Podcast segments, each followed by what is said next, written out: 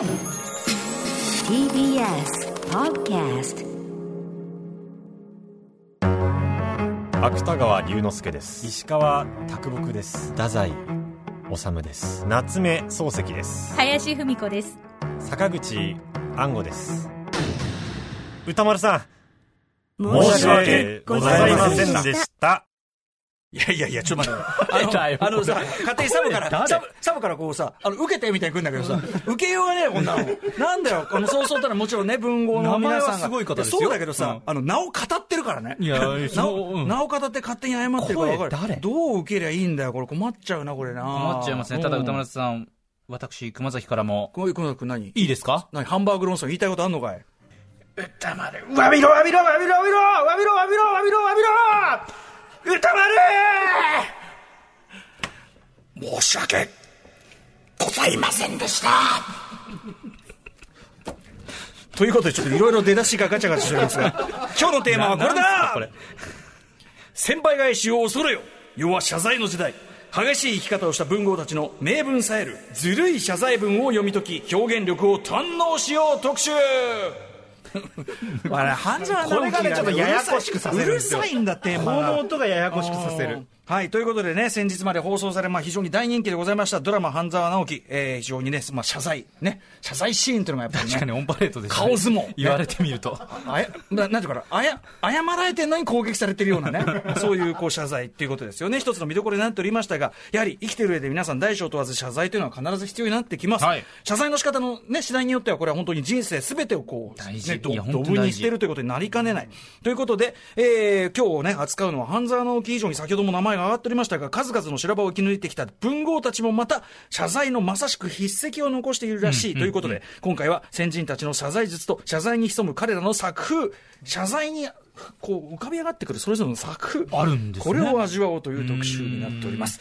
ということで、スタジオにお招きしたのは、大東文化大学で日本語を研究する山口洋二教授です。山口教授、よろしくお願いいたします。よろしくお願いいたおします。願いします。山口さん、すいません。あの、2分半ほど全く無駄な時間を茶番に、茶番につきましてしまいまとしてた、も楽しい。よ何の、何の情報も付加されない2分半で申し訳ございません。それではろしくお願いいたします。お願いします。えー、ということで山口先生のプロフィールご紹介、熊崎さんからお願いします。はい、本日お越しの山口洋二さんは、あいうえおのルーツや漢字の成り立ちなど、私たちが普段当たり前のように使っている日本語の謎に迫る研究をされています。言葉にまつわる本の執筆は80冊を超え、これまで TBS ラジオ、久米宏ラジオなんですけど、そして当時タマフルの後に放送していました松尾隆さんの夢夢エンジンにも多々出演されてきました。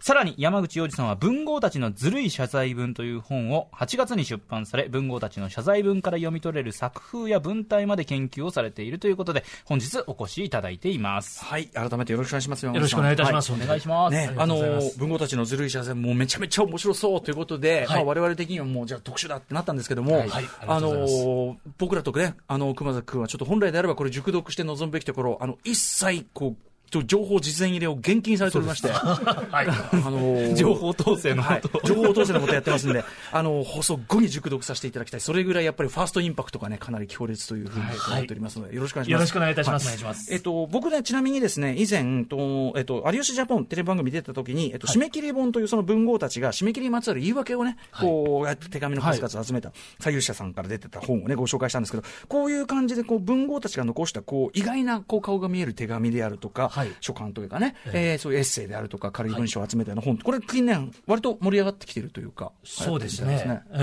ん。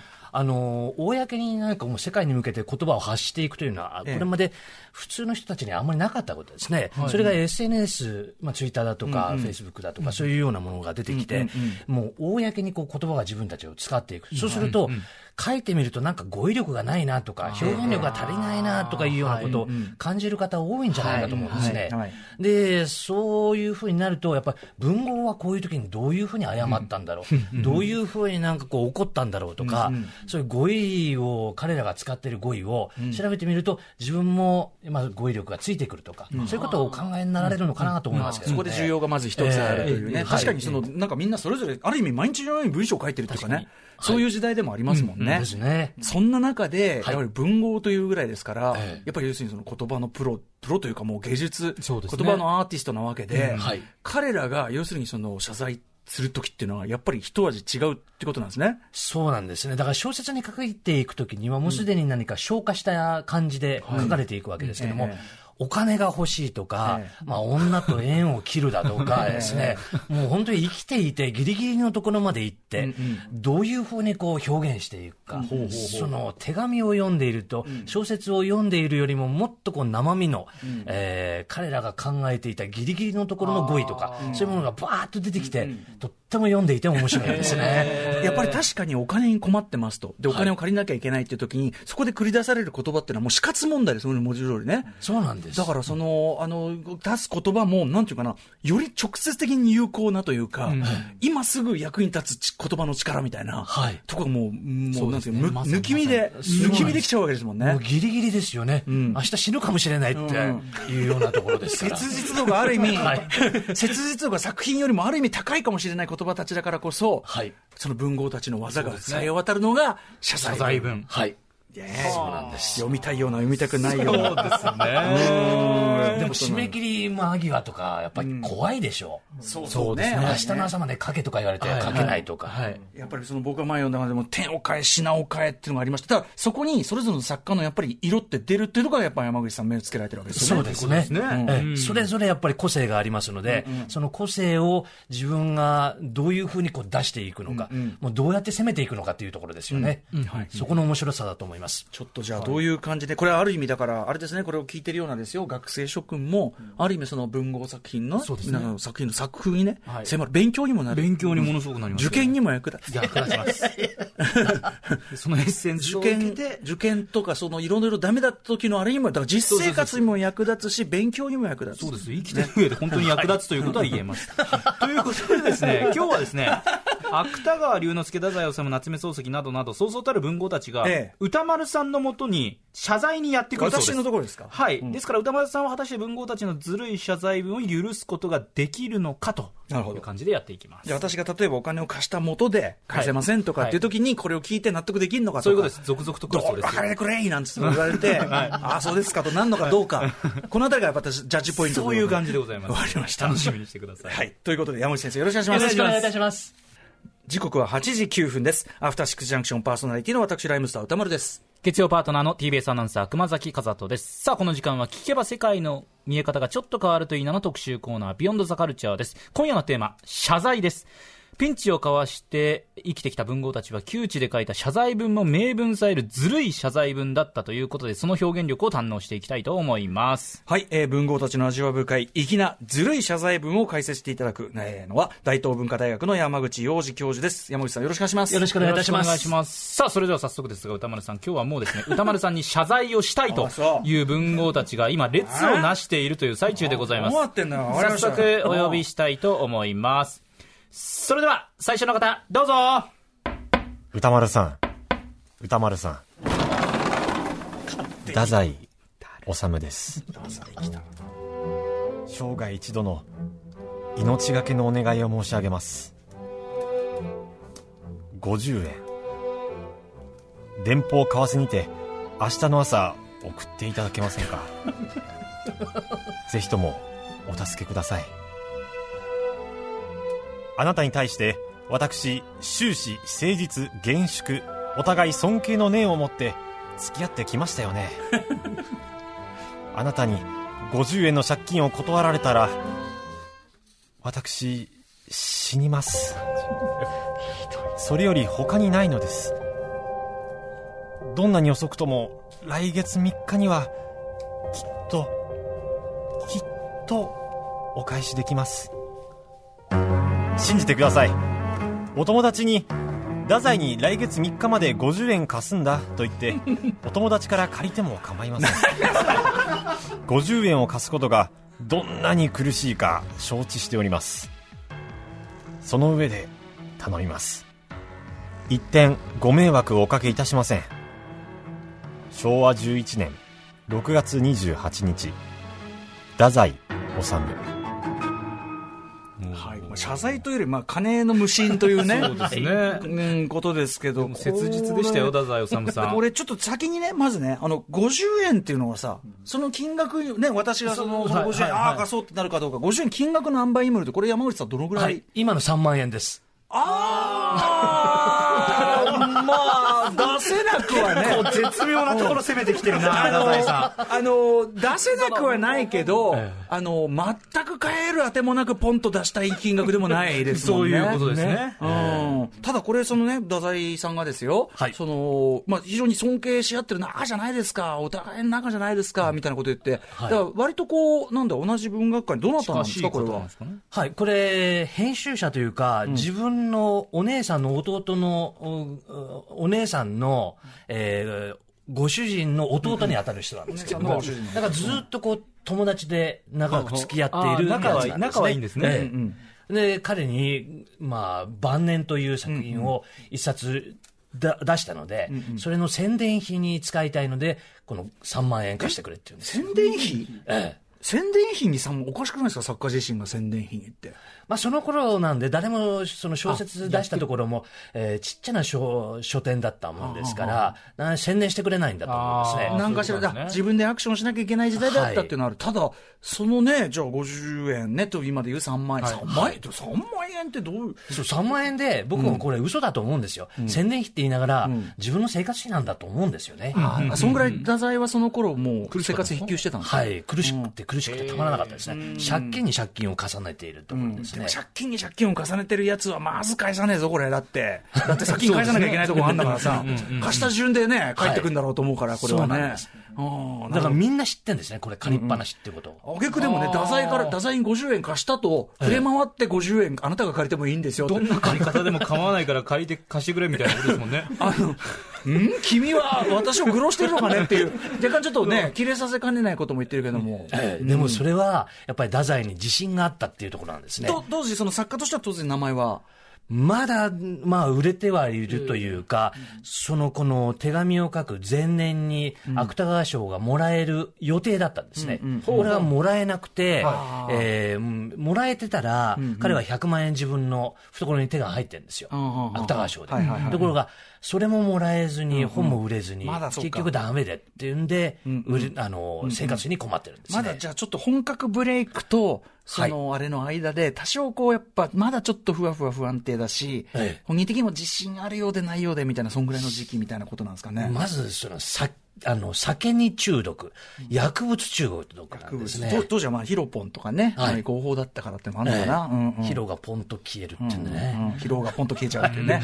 うん。だから、ああいうものを打ちながら小説を書いてるんでしょうけども、まあ、とにかく金がかかるわけですね。借金に借金を重ねるっていうのは、そういうところで。まあその作家として食べていくのが大変だもちろん今の時代もそうですし、はい。そしてまあね、かつその昭和10年代でもまだまだそれはね、はい。要はほとんどアウトローに近い人生のチョイスでしょうから、はい。それが大変だってのはわかるけども、まあだからこそこう近、親類？近しい、まあ身内に近いところで、とりあえずこうなんとか、君ならわかるねっていう。そうですね。うん、私の文学的生命、立っちゃいけないね、わかるねっていう。この感じ。そう。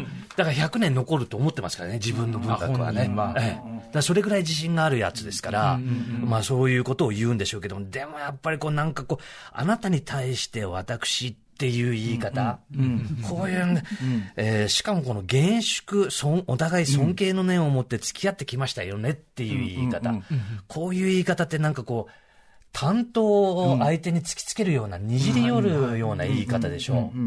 このあたりが太宰のすごいところですぽいところ、ええそうなんです。ねやっぱちょっと言葉遣いとしてちょっと変わってるっていうか、うん、誠実、誠実尊敬の念はわかるけど、厳粛ってどういうことなんだってことですもんね、なんかね。そうですね。なんかだから、なんとなく勝手にこう、なんか変なこう形容詞を入れることで、ええなんか、あなたも襟を正してくださいよっていう感じが、なんかねちょっとしちゃうってあたりがずるいしね。なんかね怒られてるかもしれないでもないですからね、これ受け取って。誠実尊敬はまあまあいいとして。まあまあ気持ちよくね厳粛にね。厳粛でしょ。まあ確かうんちょっと襟を勝手に正される。そうそうそう、そうなんですね。相手ににじり寄っていって、しかもそのなんかこう、私死にますって言うでしょ？これは、これはどうなんですか、このお願いとして。いやーえ、この頃って、あの、いろいろ新新中騒ぎとかあったじゃないですか。それの、前、あと、どっちですか？何回もやってますからね。もうもう全然、もう。やってた、えあ、じゃあまあ、まだや、やりかねんぞという。え。最後までやりますからね。うんっていうか、全然直後だ。それ。はいだから、今この年表見たら死にますが結構リアルに感じちゃうんですよね。はい周りの方ってこれは心配は心配だな立ち悪いし。最終的にそうなんです本当に貸しか貸したんですかね？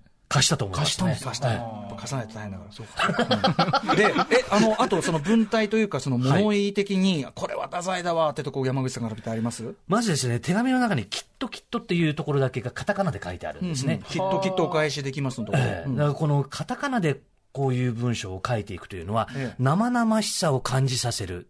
だからカタカナで書くと、はいまあ、はい擬音語とか擬態語って大体こう、ピチョピチョだとか、ええ。ジュルジュルだとか、カタカナで書くと、ひらがなで書くとなんかこうもう柔らかくなってしまってるじゃないですか。でもカタカナで書かれると生々しさが伝わってくる。まあこういうところを狙っていく、音だけではないので、手紙なので、そんな技術が。視覚的にも、ちょっとこう、だから、なんかこう、なんかすり寄っていくような、はい、きっとよ、みたいな、きっと、きっと、みたいな、こんぐらいの感じもするというか。そうなんです。おっしゃる通りなんです。うんうん丸さんおっしゃるように、太宰の文章っていうのは女性的なんですね。女の人の心の中にスーッと入っていく。だから、社用とか、あ後から書いていく小説ってのは女性の方大好きなわけですけども、自分だけが分かって、自分のことを太宰は分かってくれるっていうような感じのえー文章を書いていくわけですねね。だから、このきっときっととかいうのもそうですし、一番最後のところの、一点ご迷惑おかけいたしませんとかいう。ところうんうん、確かにちょっと変わった表現だな。でしょ？こういうこと言わないですよね。もう絶対ほんの少しでも迷惑をかけませんとか、わずかでも迷惑はかけませんとかいうような言い方をするのに、太宰は一点ご迷惑をおかけいたします。確かに、これはただもんじゃないか。表現はね、確かに。で、やっぱこう、例えばこう、女性の気持ちにすっとこう寄り添うような文章とか文体で書けるからこそ、まあもちろんモテるし、人気作家でもあったしというところでもあるし、ただそのテクニックを身内にの金の虫にこう、今利用したのがこの先ほどの。というのは逆だと思うんですね。お逆。うん、手紙にこうやって使って書いていく。そうすると、金貸してもらえるわけでしょ。あ、うまくいった、成功したっていうんで。やってるんだ。文体のトライを。はい。ここで文体のトライをしてる。でも確かにその、太宰のその作風というかね、作られるその社用なんか随分後なわけですから、この先ほどの文章より。はいだから、そういう意味では確かに完成されていくプロセスでこういうものが書かれるって考えると、はい確かにおっしゃる通り、山内さんおっしゃる通り。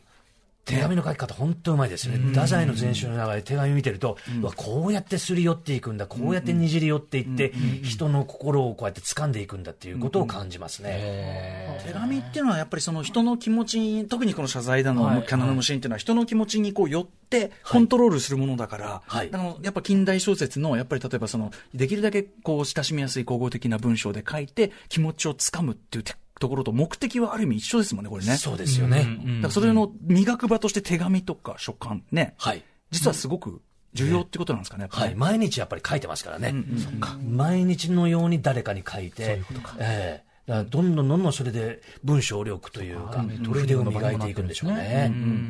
なるほど。ということで、じゃあ、太宰治の金の無心。これはやっぱり、はい、私、50円無心されましたけど、ね、えー、これは秀崎淳さんになり変わって言うならば、まあちょっと、この間もやらかしたばっかなんで、まあ50円、まあ僕も懐出せないわけじゃないんで、まあ帰ってこないとは思うけども、まあ彼がもうちょっと、うん、大成することを、まあ信じて、仮想じゃないか。や歌丸さん貸していただきました。られてしまいました。さすが文豪、太宰。まだですね、歌丸さんに謝罪したはいい方どんどん並んでますようん。じゃあ、太宰君ちょっと金渡して帰ってくれ。それでは、次の方、どうぞ歌丸さん歌丸さん医者じゃないな坂口安吾ですいやー厄介なの来た。厄介なの来た。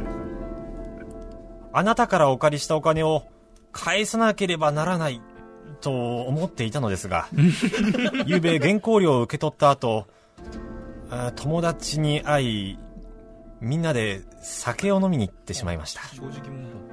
えそのため、今月もお金をお返しできなくなりました。本当のことを言えばいい大変悲しくなりましたが、どうぞ勘弁してください。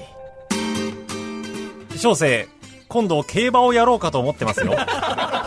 近況お知らせまで。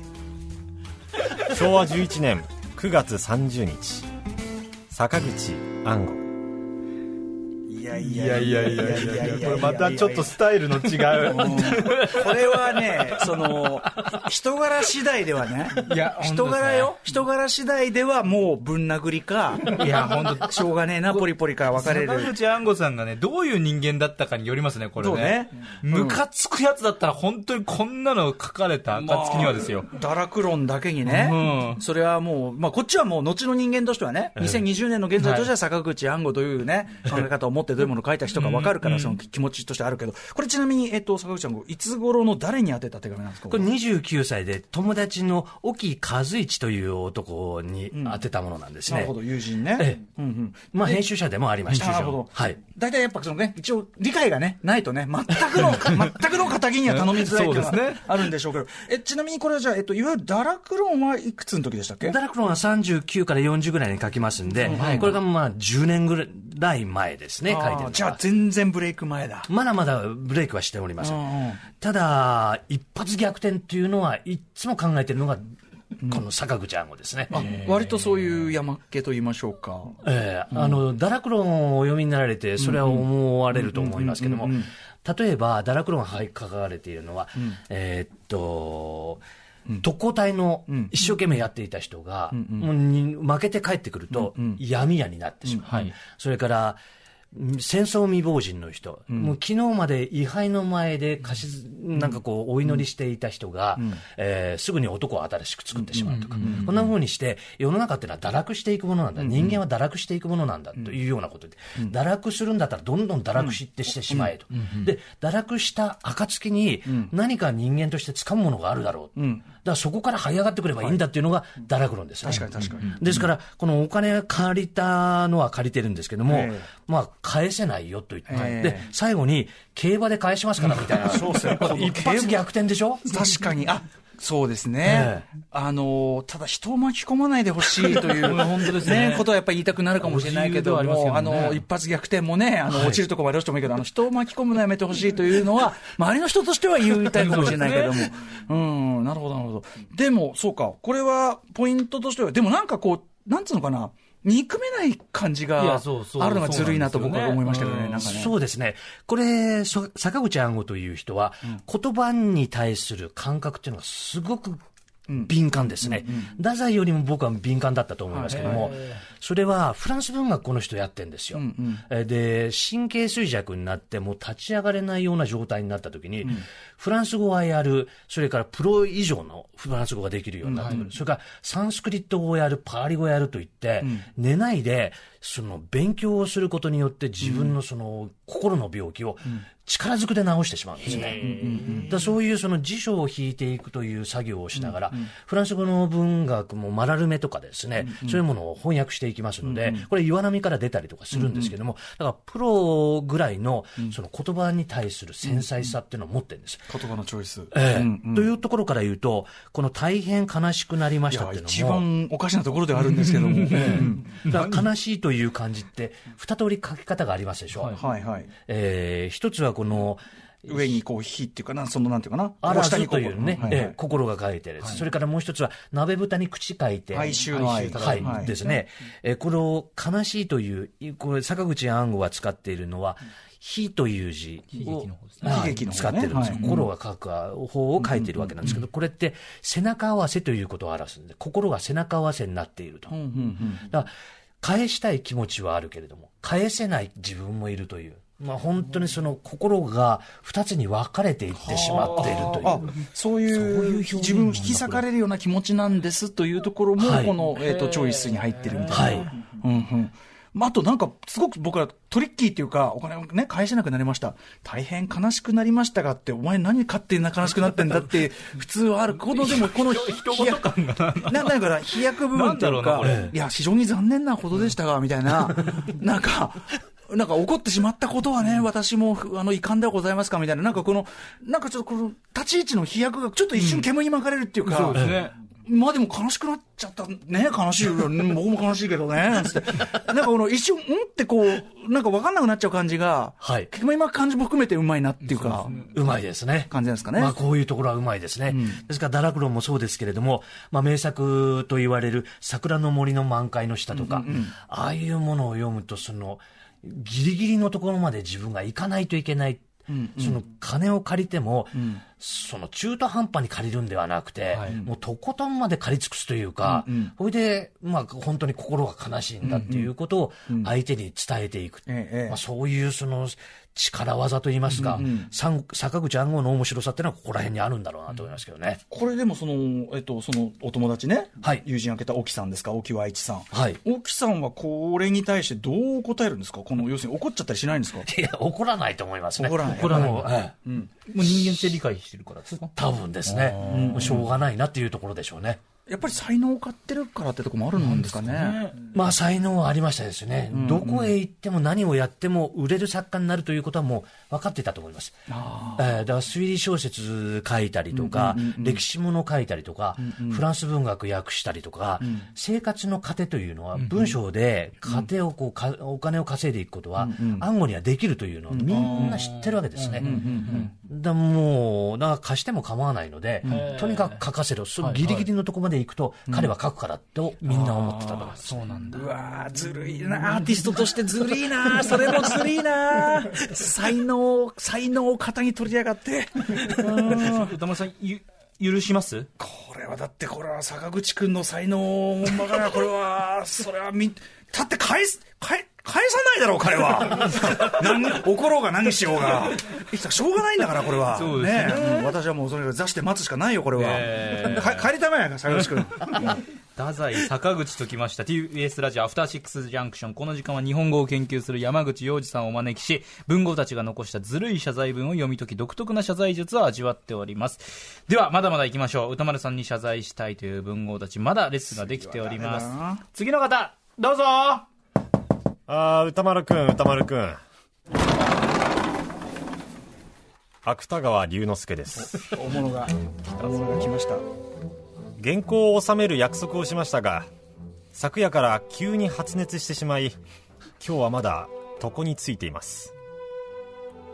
医者が言うには、流行性ではないが、風邪でしょう、ということで、えそれゆえ、どうも執筆する勇気が起こりません。昨晩も少し原稿を書こうとしたところ、熱が38度になってしまったので、書くのをやめました。そんな次第につき、原稿の件はご容赦ください。私は今、頭痛、腰痛、咽頭痛。これらの痛みが辛く、原稿を書くという苦労がなくなるだけでも、私にとっては甚だ天下太平なのですが、頬も痛いため、不愉快です。以上大正8年12月18日、芥川龍之介。あのこれだけの文章を書くんであれば あの原稿を書けばいいのでは仕事の方の文章をなんとかしていただけないのか。ずいぶんなんか凝ったこと書いてるんだけど、頑張って書いてるなみたいなね、力が入った、ねえ、今、具合が悪くて書けませんっていうのがね、続いてましたけど、うん、いや、これでもね、あの締め切りものはやっぱり私も人のこと言えません、やっぱりね、あのライムスターの締め切りものもだいぶね、伸ばしてもらったりとか、原稿なんかもね、ほ締め切り言われて、で、本当の締め切りはとかね、やりますんでね、うん、どこで聞いたんですか、それなんてやってますけどね、これは、えー、芥川龍之介、いつ頃誰に送ったもんですか、はい。えー、芥川が27歳の時ですね。若いなえー水森亀之助という新潮、雑誌の新潮の編集部の社員だった人に送った手紙なんであでもすね。、あれか、芥川龍之介27歳と言いつつ、はいあのー、頭角を現したのも早いから、はい。この頃はもう結構実はあれですかね、ひょっとして、そこそこ。大御所って感じですよね。23歳で羅生門ですもんね、はい27にしてもう大御所だから大人気ではあると。ね。で、原稿をまあま待って待って水森さんに送っているということですね。なるほど、なるほど。じゃあまあ、その、いわゆる絶好調、ね、うん大作家として送ってるわけですけど、はい大作家にしたらこれはいかにもこの小学生のような言い訳というか、風でっていう、うんね勇気が出ないっていうねえ、ねえちょっといろいろ変な言い回しありましたけど、これ山口さん、注目ポイント謝罪文どのあたりでしょうか？まず謝っていないというところですね。確かに。確かに。あ確かに。これは参った。いろんなこと言うから。一箇所も謝ってない。本当だ俺は悪くないの一点張りだ、これ。つかなかった本当だうわ、やられた。やられたわ。原稿を収める約束をしましたが、床についていますと。ね。で、えーこうここで、そうですね、確かにね。報告ばかりで、全く、しかも、最終的には不愉快ですなんですよね。もう私はもうちょっと調子悪いですからね、ですね。うん。ですから、この芥川の面白いところは、こう言葉を並べていくところですね。はいはい頭痛、腰痛、咽頭痛って、まるでラッパーでしょ本当ですね、確かに確かに。うんうん。う。ですから、この、本当にこの芥川調子のいい時ってのは面白い文章というかもうトントントントンいくような、えー韻を踏んでいくような文章で、相手をこう詰め寄っていく、相手に詰め寄っていくというか、そういうところはありますね。発想力というかね、ポンポンポンと言葉を出していくと。はい 私は今、頭痛、腰痛、咽頭痛ってね。気持ちいいです。ふざけてんのかってね。薬の宣伝じゃないんだからね、感じ。なるほど、なるほど。だからこういうところのこの面白さですね。芥川の文章っていうのは、例えば馬の足という名作がありますが、こういうものを読むとなんかこそのじゃあう、一文抜粋したの。をすごい、ちょっとシュールな話ですよね、あれね、確かに。はい。うんうん。ぜひ歌丸さんに僕はラップやっていただきたいですね。ちょっとじゃあ私 あなた常子はこう叫びながら夫の胸へすがろうとした。夫は破れたズボンの下に毛だらけの馬の足を表している薄明かりの中にも毛色の見える栗毛の馬の足を表している。あなた常子はこの馬の足に名状のできる嫌悪を感じた。しかし今を逸したが最後二度と夫に会われぬことを感じた。そしてこの後またあなた。と続いていくという文章です。これちょっとあの、ね、あの、確かに一部抜粋ですけど、この部分に関して言うと、その、あなたってこう呼びかけてと、えっ、と、その、えー表している、表しているの繰り返し、感じた、感じたの繰り返しが、はい。それぞれこう、なんていうかな、えー、党員と客員じゃないけど、はい。こう、定期的に出てきて、非常に音楽的な配置というかね、まるで歌詞のようですよね、確かにね。でしょ、だから馬がこうパカタンパカタンパカタンって言ってるような感じなんですよね。もう本当にこの馬は、モンゴルの春になった風に吹かれて、ブワーッと走っていくというところで、この小説は終わるんですけなんかも。ものすごい、とにかくシュールっていうか、バカバカしい、ね、ひはい。たすらこう、なんかゆ悪夢を見てるような話っていうかね、はい。はい。感じだけど、それをこの、なんていうか、リズムで乗ってくっていうか、はい。とんでもない話をね。はい。言葉遊び的うなところなんですん、なるほどね。結構こういう文体は、じゃあ、芥が多いですか？芥が多いですね。うまいですね。なるほどね、ええリズミカルというかね、確かに。謝罪文もそういうのが入ってるっていうことなんですね。頭痛、腰痛、咽頭痛とかですね、こういうところは、それからやっぱ、花形天下太平なのですがとか、こういう時にやっぱり言わないでしょ。確かに。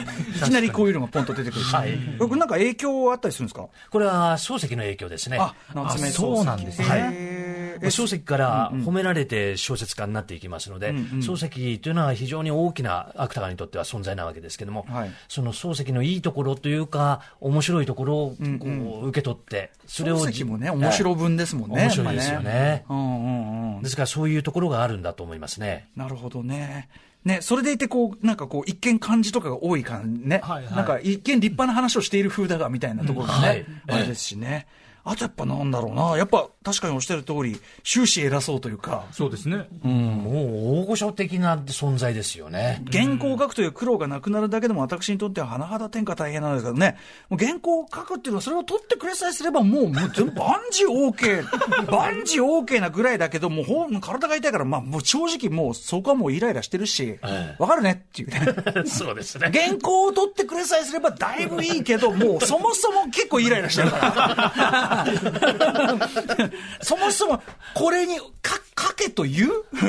言わないね。君でわかるねっていうね、この感じね。ですね。ただ、この頃、佐藤春夫と張り合ってるんですよね。ほうほうほう。えーライバルは佐藤春夫という、まあ後から大御所になってくるええ人ですけれども、弟子が3000人いたというふうに,、えふうに言われる人ですけれども、まああの谷崎潤一郎は佐藤春夫の方がずっと感性は高いし、文としても書き方としては佐藤春夫の方が余裕があってうまいというんですよ。だからそういうところで、ギリギリのところで芥川が書いていると。いつかこれは死んでしまう、自殺するに決まっているというようなことを谷崎は予言してますね。まあじゃあだからこれはまあ具合悪くなっちゃってって言ってるけど、はいまあ本当にギリまで、ギリまでこう煮込んで煮込んで煮詰めて煮詰めてやってるのも事実ってことですよね。そうですね。だから35でこれ死ぬわけでしょ？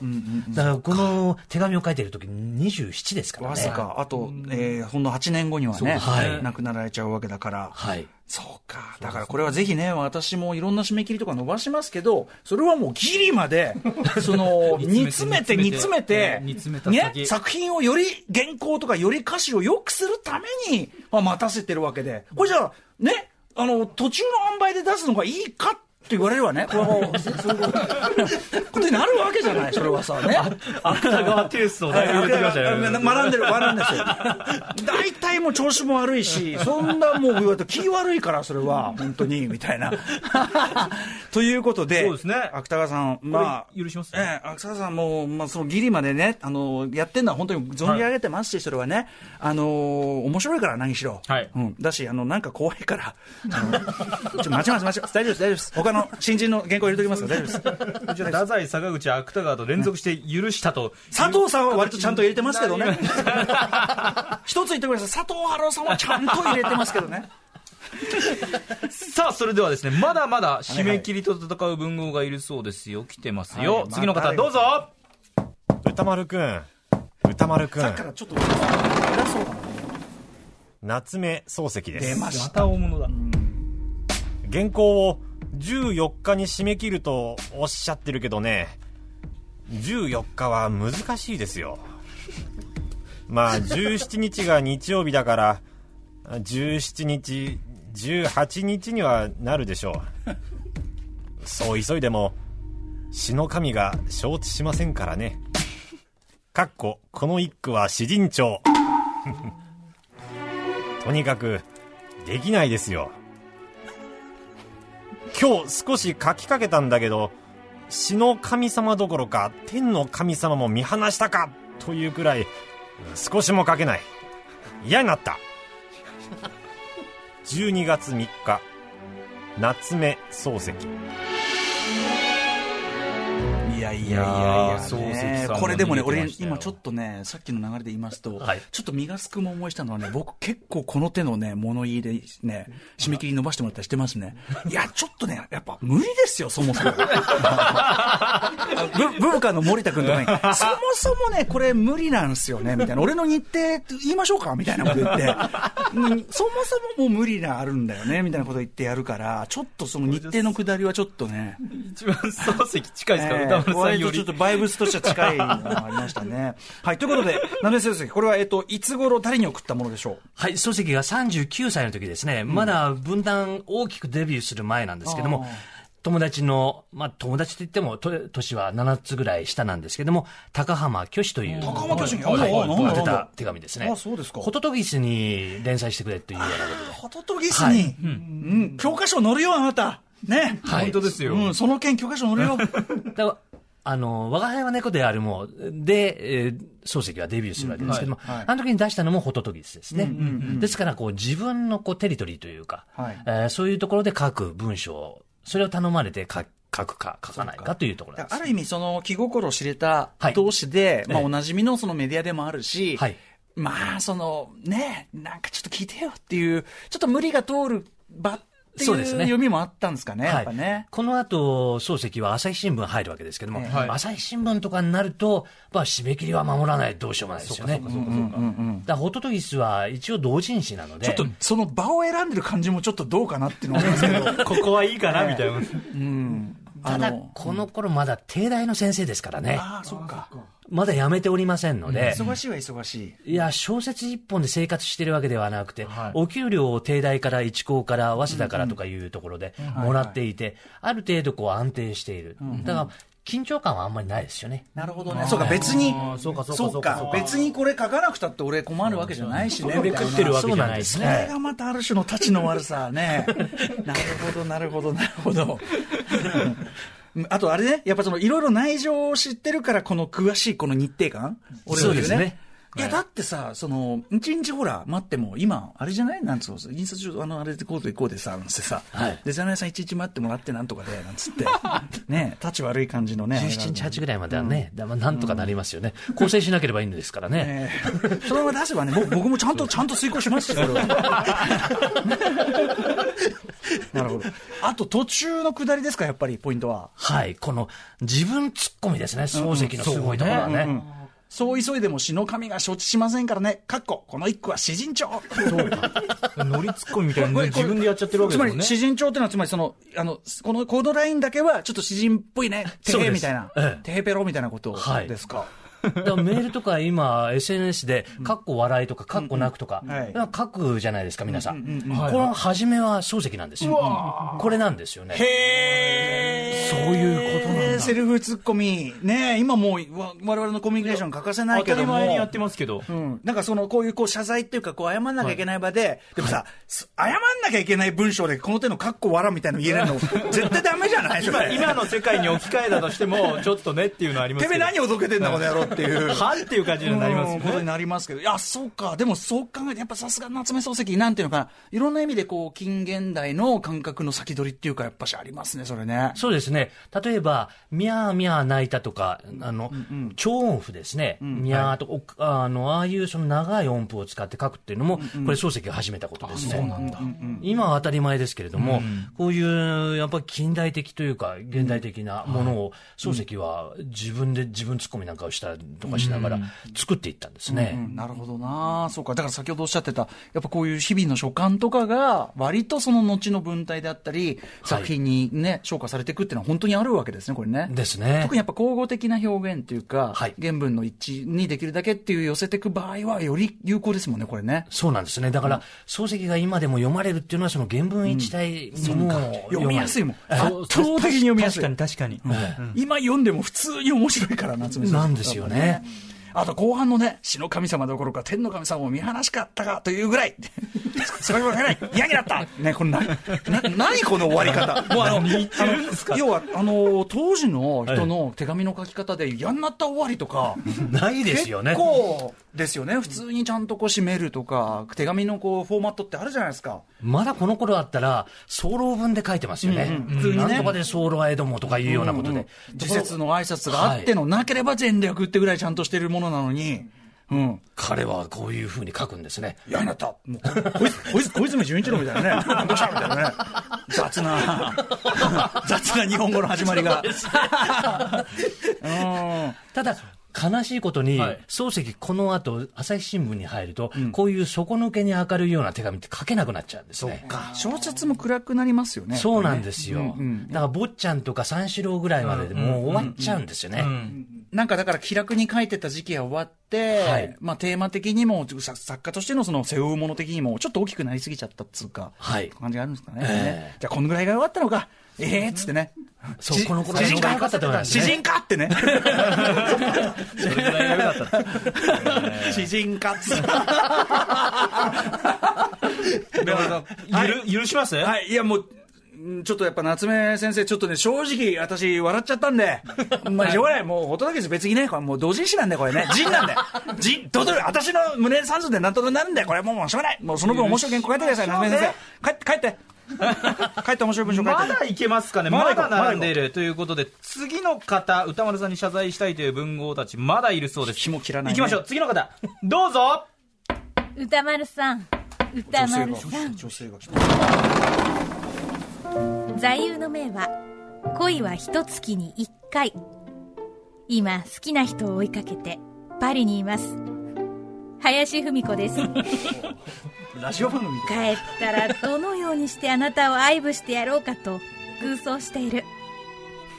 私がいかに健康で清潔な生活をしているか写真を送ります。帰ったら首ったまにかじりついてやろう。私も11月に日本を出たきりあなたが恋しい林芙美子。なんだこの番組はってね。えーなんだ。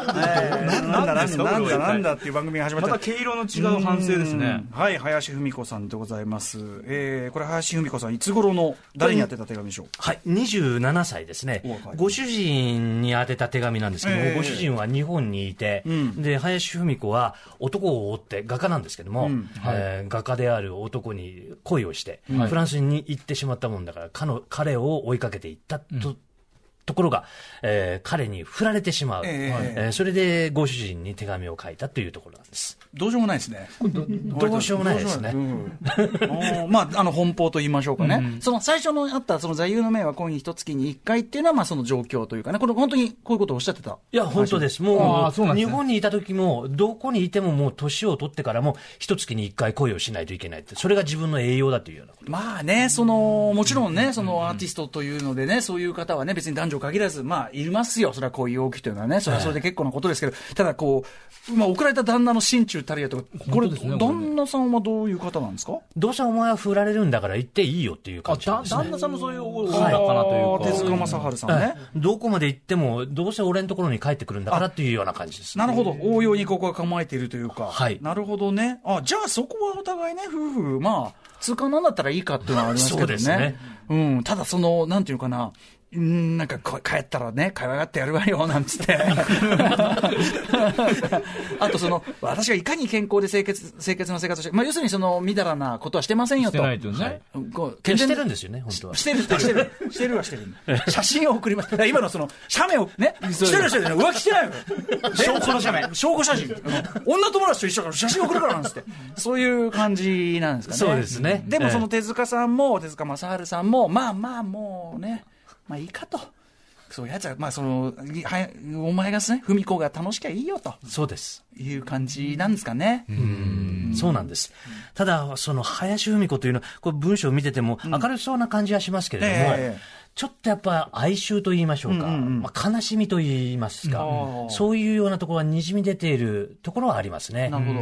あの彼女は素人小説家というふうに呼ばれて当時いた、えー、園地文子とかですね、佐田稲子とか、こういう偉い文豪、女まあ、お女性のですね、文豪の人たちは、やっぱり貴族的というか、そういうものが多かったわけですけども、どこから出てきたのかわからないような林芙美子がっていうような感じで、ちょっとし、ちょっと下に見られがちだった。はい、で好き勝手なこと書いて、文章もそんなにうまいわけでもないしってんで。うん。だから、それで、えー生まれうん。てからずっとそういう男を追っていくような人生をやっておりますんで、えーやっぱりなんか嫌な感じで見られてたんだろうなと思い要ますすね。今、今だったらね、そういう自由な生き方する女性っていうのが、すごいこう全然イケイケいいじゃんって感じになるけど、やっぱりさぞかし当時の日本社会とかではね、はい。やっぱり異端であったか。ら、まあ、あの、林芙美子さんの女性としてっていうのもそうだし、先ほどからの文豪たちの、例えば太宰であったり、坂口安吾とかの、要要は、アウトロー的な生き方をするっていうチョイスがやっぱもう今の社会ともう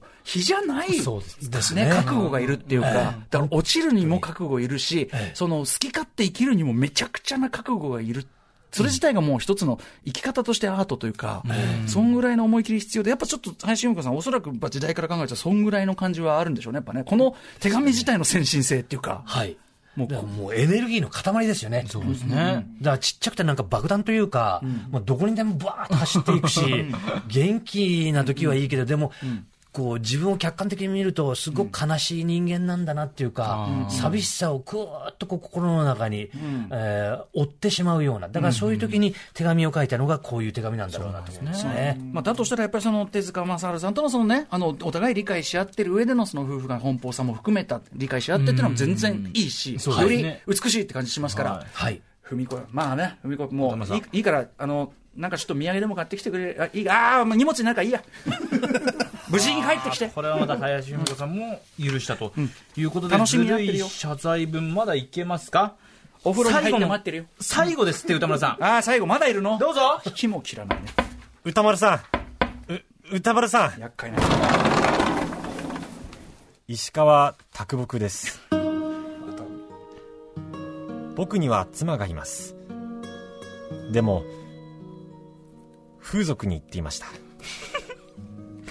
そんな僕の謝罪文を聞いてください。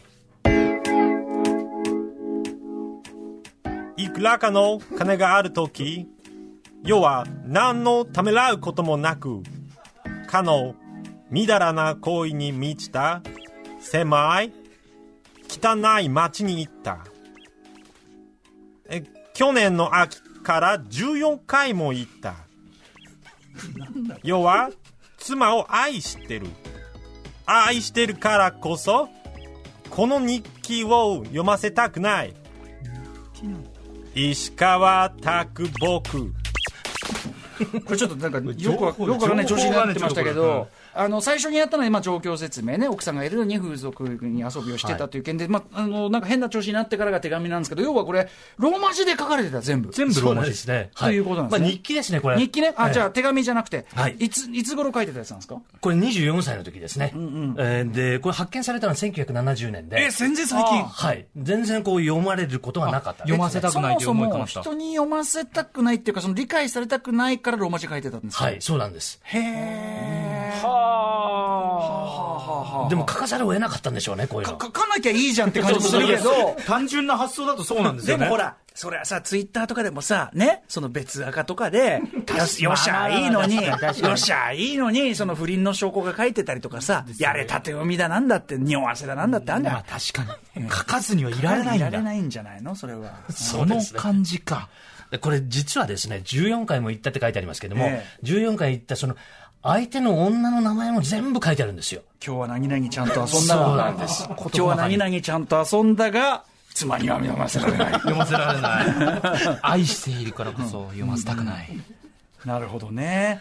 いやーえ、これは、まえっと、卓木はブレイク前、後というと。まあ、ブレイクしませんよね。てか、そうだね、結局ね、そら、貧乏なもん来てるからね。はい風俗なんか行ってるから。もうこれ5年後に死んでしまいますからね。まあね、ただただまあこれは、その、読ませまいとしてね、はいこうやって、あの、ローマ字で書くというね、涙ぐましいことやってる、昔あの、糸井重里の万流コピー塾の日記っていうテーマの時に、これはだけは分からないように英語で書いておこう、セックスっていうのがあったんで、まさにそのそれを思い出した。というかねその時の万流コピー塾を僕は思い出しました。うん。これはもう許さざるを得ない。この頑張りを書こうじゃないかということです。後世の我々としてはね。はい、ということで。いや山った口先生ありがとうございます。ありがとうございましたありがとうございましたありがとうございます。いやー、でもめちゃめちゃ面白かったですし、でも同時にやっぱその、山口さんのご説明通り、やっぱりその書簡とか、そういう手紙とか、まあ日記もそうかもしれないけど、はいその日々の、日々書いてることっていうのが、やっぱり当然のことが、その作者の、こう、渾身の作品の何かにも当然投影されていくし、はいなんなら文体とか、その、まあ革新的なアート性とかにもかん、ね、関係していくって、なんか今日のですごく納得できましたし、あ、よかったです。あとやっぱその文豪たち文豪たちっていうけど、やっぱ彼らも生きた人間で、そうですねはいっ。ていう、やっぱその身近に感じる、うんその時にどういうふうにその文学が機能してたのかっていうところの理解にもやっぱつながるような感じが、はいよく言えばしました。いやー、面白かった。単 純にといったあたりで、えー山口洋二さんの書かれた本ね、はいようやく読める俺たち。文豪たちのずるい謝罪文宝島社から発売中でごこんざますない感じのがいっぱい載ってるわけですね。はい、たくさん載っております。楽しみ。はい。はい。山口さん、もう一つ、あの、お知らせおなであればお願いします。はい。他に。えーっと、五感力辞典というのが風間はい書院から出ております。はいこれは、あの、先ほど出てきた、太宰なんかの使っている、擬音語とか擬態語とか、それぞれ五感というものがどういうふうにして成り立っているのかとかいうようなことを書いてるようですんで、ラッパーの歌丸さんにははいぜひ読んでいただきたいと思います。あとね、なんか言葉をね、なんかいろいろほじくり回すコーナーが多いから、これちょっとね、あの、い一冊を備え付けとくべきかもしれないね。はい。えー、ということで本日いろいろ勉強させていただきました。山口洋二さん、ありがとうございました。ありがとうございました。またよろしくお願いします。よろしくお願いいたします。After Six Junction.